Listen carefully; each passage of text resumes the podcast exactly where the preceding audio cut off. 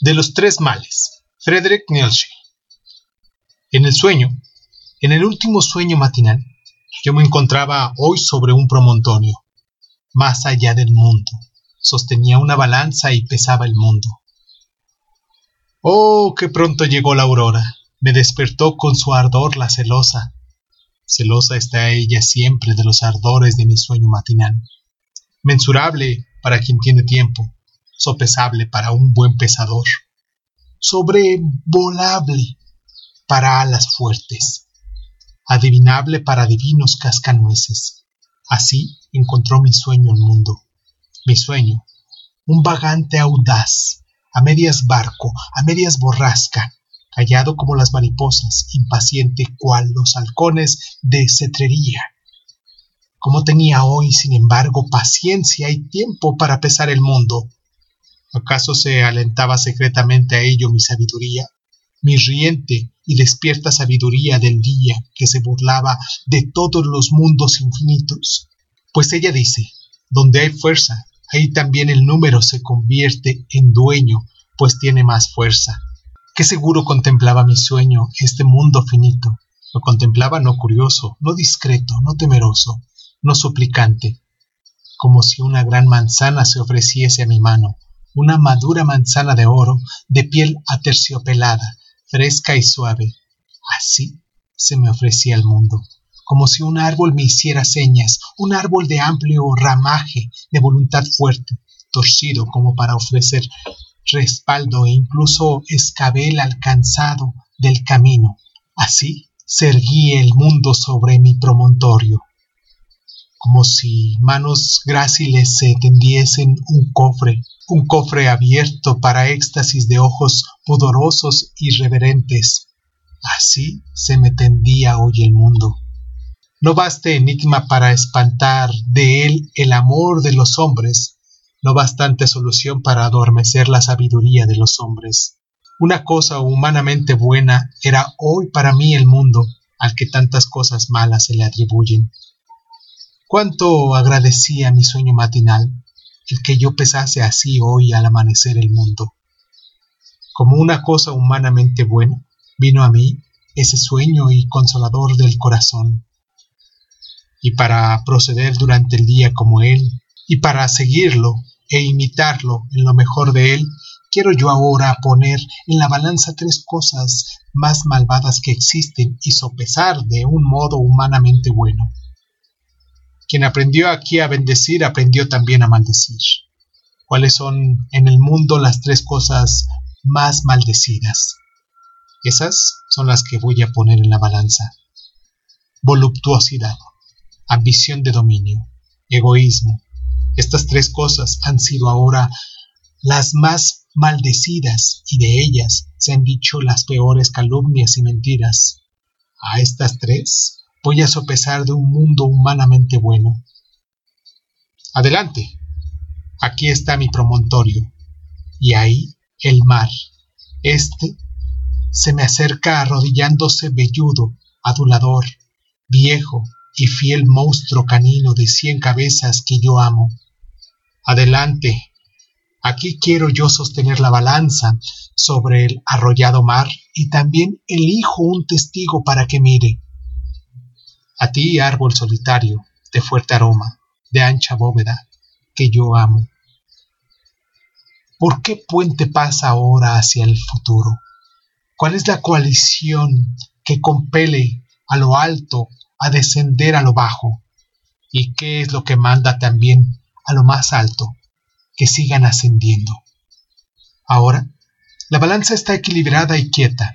Tres difíciles preguntas se han echado en ellas tres difíciles respuestas lleva el otro platillo de la balanza. 2. Voluptuosidad. Para todos los despreciadores del cuerpo vestidos con cilicios, es ella su aguijón y estaca, y entre todos los trasmundanos, algo maldecido como mundo, pues ella se burla y se mofa de todos los maestros de la confusión y del error, voluptuosidad para la chusma, el fuego lento en el que se abraza, para toda la madera carcomida, para todos los pingajos hediondos, el preparado horno ardiente y llameante, voluptuosidad para dos corazones libres, algo inocente y libre, la felicidad del jardín terrenal, el desborde de gratitud de todo el futuro a la hora, voluptuosidad. Solo para el marchito es un veneno dulzón, para los de la voluntad leonina, en cambio, es el gran estimulante cordial y el vino de los vinos respetuosamente tratado. Voluptuosidad la gran felicidad que sirve de símbolo a toda felicidad más alta y a suprema esperanza. A muchas cosas, en efecto, les está prometido el matrimonio, y más que el matrimonio, a muchas cosas que son entre sí más extrañas que hombre y mujer, y quien ha comprendido del todo cuán extraños son entre sí hombre y mujer. Voluptuosidad. Más basta. Quiero tener vallas alrededor de mis pensamientos, también mis palabras, para que no entren en mis jardines los cerdos y los exaltados. Ambición de dominio. El látigo del fuego para los más duros entre los duros del corazón, el espantoso martirio reservado al más cruel, la sombría llama de piras encendidas. Ambición de dominio, la maligna traba impuesta a los pueblos más vanidosos, algo que se burla de toda virtud incierta, algo que cabalga sobre todos los corceles y sobre todos los orgullosos. Ambición de dominio, el terremoto que rompe y destruye todo lo putrefacto y carcomido, algo que, avanzado como una avalancha retumbante y castigadora, hace pedazos los sepulcros blanqueados, la interrogación fulminante puesta junto a respuestas prematuras. Ambición de dominio, ante su, mirada el hombre se arrastra y se agacha y se vuelve servil y cae aún más bajo que la serpiente y el cerdo, hasta que finalmente el gran desprecio grita desde su boca. Ambición de dominio. La terrible maestra del gran desprecio que predica a la cara de ciudades y de imperios. Fuera tú, hasta que de ellos mismos sale ese grito. Fuera yo. Ambición de dominio que sin embargo también asciende con sus atractivos hasta los puros y solitarios y hasta las alturas que se bastan a sí mismas, ardientes como un amor que pinta seductoramente purpúreas bienaventuranzas en el cielo de la tierra. Ambición de dominio, mas quien llama ambición a que lo alto se rebaje a desear el poder. En verdad, nada más malsano ni codicioso hay en tales deseos y descensos.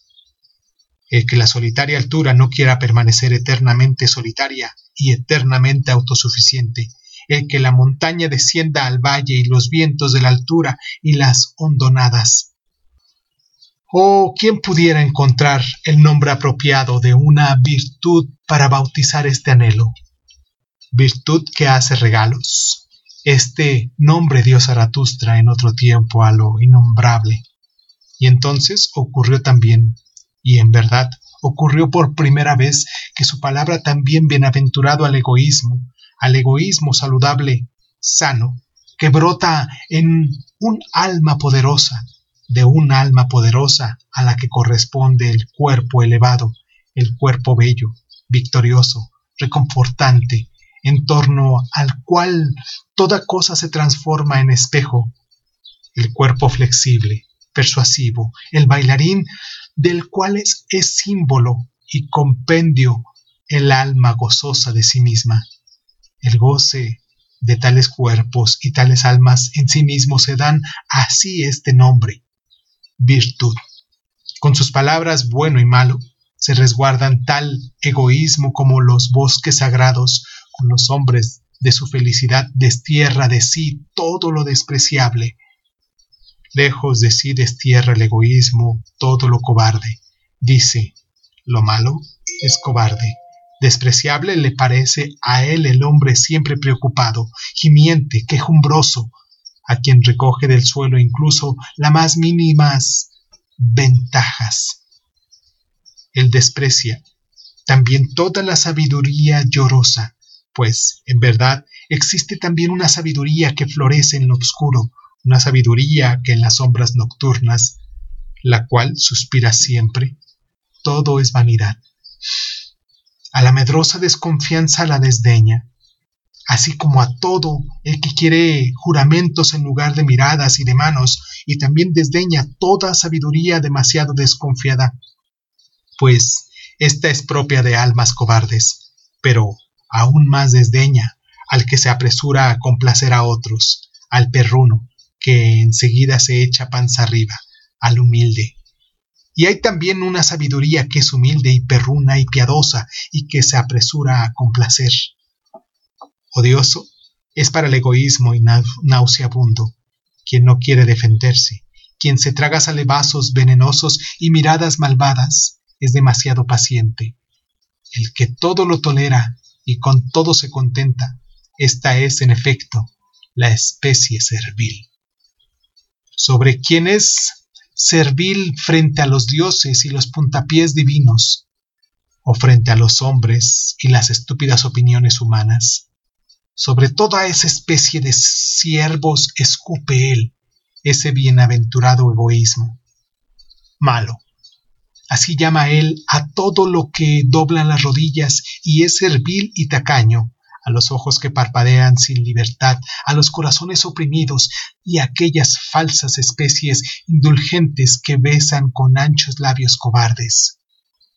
Y la pseudo sabiduría, así llama él a todos los alardes de ingenio de los siervos y de los ancianos y de los cansados, y en especial a toda la perversa, desatinada, demasiado ingeniosa necedad de los sacerdotes.